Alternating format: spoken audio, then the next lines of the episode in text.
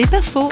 Avec l'enseignante Martine Genex, parlons d'éducation et d'une histoire biblique étonnante.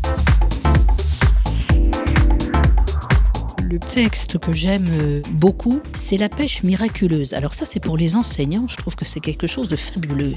Les, les, les, disciples ont pêché toute la nuit. Ils reviennent, ils sont crevés, quoi. Ils ont, ils ont rien pris. Et ils arrivent et il y a Jésus qui est là, qui est pas pêcheur, qu'on sache, et qui dit, on y retourne. Je veux dire, euh, à notre époque, on dit, mais va te faire voir, quoi. C'est bon. Ils y vont. Joli signe de confiance.